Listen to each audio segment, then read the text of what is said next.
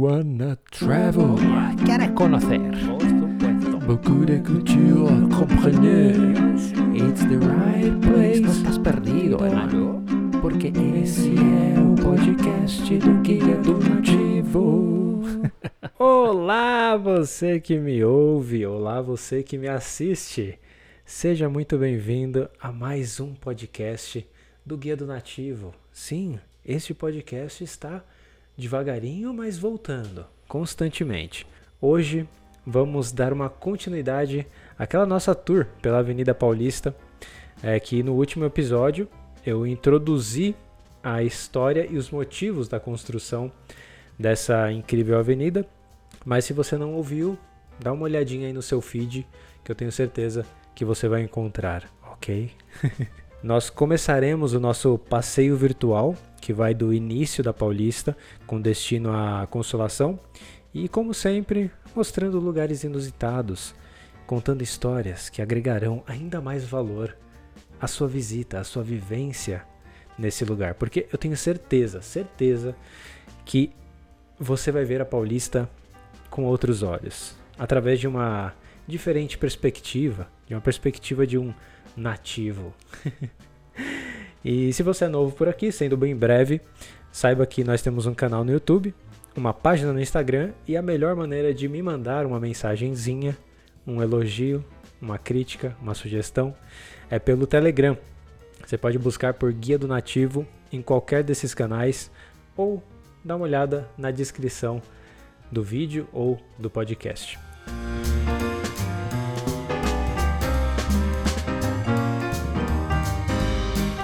A Avenida Paulista começa na Praça Oswaldo Cruz e Oswaldo Cruz já é um podcast à parte porque esse é um infectologista, um médico bastante conhecido, bastante importante na história de São Paulo e do Brasil e que talvez futuramente vamos abordar por aqui. Mas enfim, começa na praça e vai até a Rua da Consolação.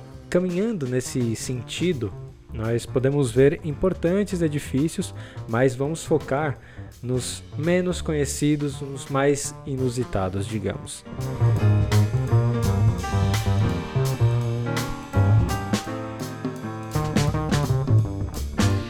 Começando pela Casa das Rosas, que eu sei, para alguns, é, a Casa das Rosas é um clichê, porém muitas pessoas ainda passam por lá com receio de entrar de participar de alguma atividade, de tirar foto naquele jardim que é maravilhoso, lindo, que fica bem de frente. Então, por isso, vou apresentar a Casa das Rosas para vocês.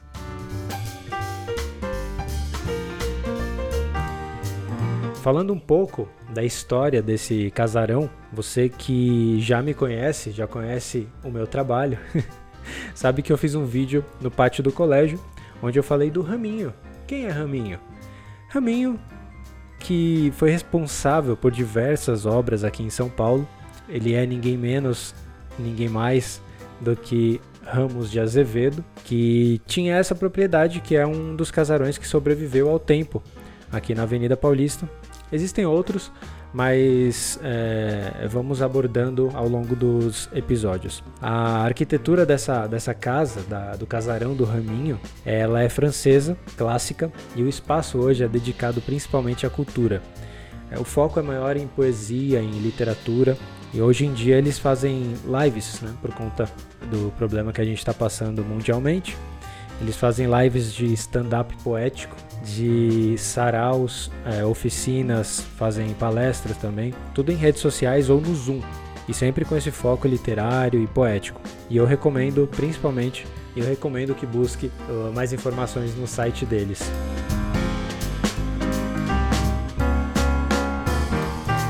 Vamos sair agora dessa casa e atravessar a rua, que é onde a gente encontra logo em frente Hospital Privado Santa Catarina, que foi fundado em 1906, ou seja, bem naquela época do início da Paulista, é, há 16 anos da inauguração da Paulista. E quando passamos por esse hospital, é incrível, os nossos olhos são direcionados automaticamente para a capela que fica em segundo plano é, do hospital, mas ela rouba a cena por causa das, da, da, arquitetura diferenciada dela e de uma arquitetura que contrasta com o restante do hospital, principalmente à noite, a espetacular iluminação que ela tem. No Natal também fica maravilhosa aquela, aquela região. Mas o que mais me encantou foi a exposição na fachada que eu descobri recentemente. É, tem uma exposição no edifício, na frente do edifício, que normalmente passa desapercebido, mas eu vou, vou te falar do que se trata.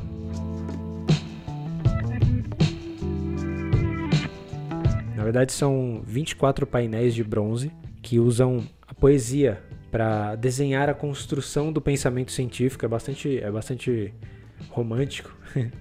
e não só o pensamento científico, mas a evolução da medicina. Na verdade, principalmente a evolução da medicina.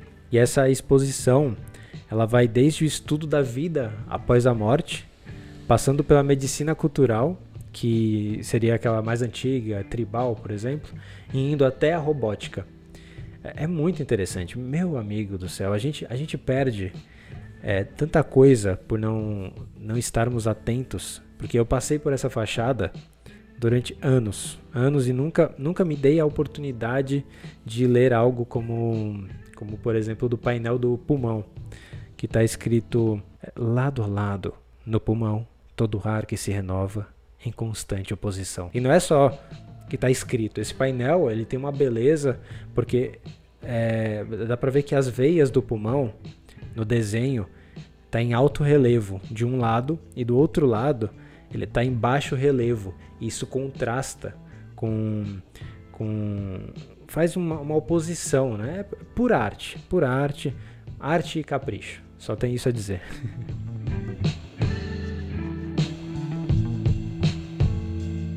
Só mais um detalhe: cerca de um milhão de pessoas passam pela Paulista todos os dias e 30, só 30 delas conhecem e entram no parque do Hospital Santa Catarina. Esse parque, que é pouquíssimo conhecido, tem 3.925 metros quadrados. É, fica, é, tem o jardim lá do Hospital Santa Catarina, que só perde de tamanho para o Parque do Trianon. Tem mais de 180 árvores, cerejeiras, pinheiros, tem de tudo. Só não tem aquela araucária, cedros, né? Que eu falei no primeiro episódio, que fazia parte do Caaguaçu. Esse lugar ele continua aberto, é de segunda a sexta, das 9 às 4 e meia da tarde. E o acesso é pelo número 200 da Avenida Paulista, bem do lado da estação Brigadeiro do metrô. Será que você conhecia esse parque? Porque eu não conhecia.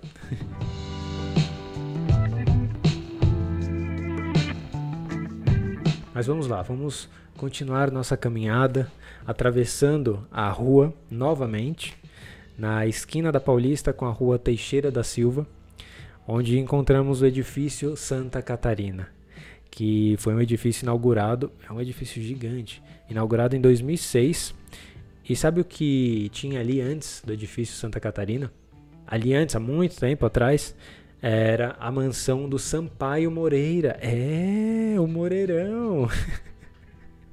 Você que ouviu meu podcast do edifício Martinelli, sabe que o Sampaio Moreira, ou melhor, o Giuseppe Martinelli, ele queria que o prédio, o edifício Martinelli, fosse gigantesco. E ele rivalizava com Sampaio Moreira, que estava ali na região central também, e tinha um prédio já altíssimo, ali na Líbero Badaró. É engraçado como as coisas se conectam, né? Porque o Sampaio Moreira, ele era vizinho do Raminho, cara. Olha aí que, que, que louco, né? Quase vizinho, né? Do, do Ramos de Azevedo. Mas enfim, eu não sei se a família Sampaio Moreira doou esse terreno para o hospital mas aqui foi construído esse prédio gigantesco que tem uma arquitetura impressionante porque ele é um, ele tem uma extensão bem grande em cima, aí ele afina e depois ele tem uma outra extensão ampla, mais mais grossa embaixo. E adivinha, esse esse prédio ele tem essa arquitetura é bastante exótica, né, toda toda de, de espelhado, azul espelhado, lindo, lindo, e foi idealizado pelo escritório do Rui Otaki.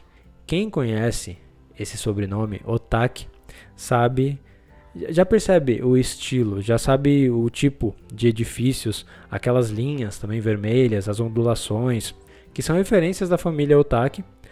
E um dia, com certeza, eu farei um podcast, um vídeo sobre o Instituto Tomi Otaki e também as obras, como por exemplo o Hotel Unique, que para mim, um amante de hotéis, é impressionante, é impressionante, não tem outro igual.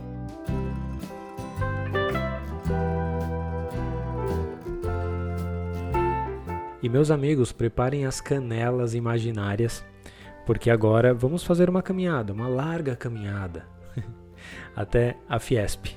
Mas Alexandre, a Fiesp? Todo mundo conhece a Fiesp.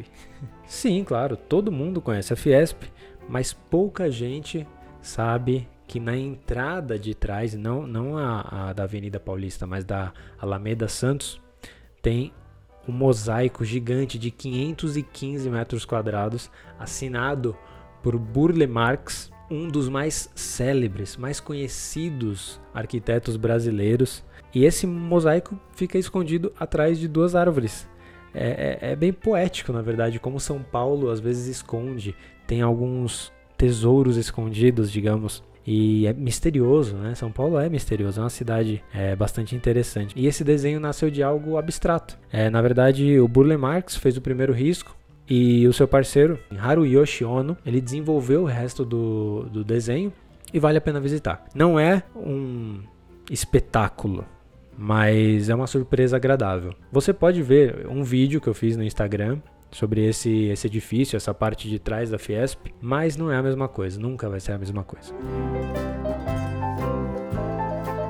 E agora, só para finalizar esse episódio, tem uma certa impressão que eu queria compartilhar com vocês. A Fiesp tem um peso cultural muito, muito importante, assim como o MASP, que é o seu vizinho ali do lado, bem, bem próximo. Para mim, eles parecem rivais, sabe? Não sei, a Fiesp com aquela estrutura gigante, uma meia pirâmide toda preta, moderna, com apresentações digitais, shows gigantes naquele palco externo. Também uma, uma expressão, uma relevância política bem visual através de figuras como a do, do pato, a do sapo. E já o MASP também, né, com a sua exuberância, com aquela estrutura arrojada, mas todo vermelho e com exposições mais, digamos que eruditas. Eu me arrisco a dizer que, que o público também é um público mais progressista, talvez. E ambos edifícios, assim, meio que se entreolhando de lado, um de um lado da avenida, o outro do outro lado. Parece uma viagem minha. Mas será que. Como você interpreta isso? Você também interpreta desse jeito? É uma loucura? Pode ser. Me conta aí nos comentários ou no Telegram.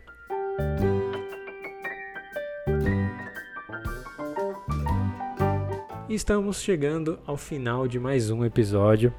Obrigado você por me acompanhar até aqui nesse devaneio, digamos, mas também em uma visita à história dessa avenida que é tão importante aqui para São Paulo e para o mundo e talvez para América Latina, quiçá. Eu já falei mundo, né? Eu queria dizer Brasil. Mas no próximo episódio vamos falar não perca o próximo episódio, porque iremos falar sobre o MASP. Sabe o que mais? Sobre revelações chocantes dos nomes de bairros que temos aqui em São Paulo que vão mudar o seu pensamento em relação a eles e muito mais. Então até a próxima e boa semana para você.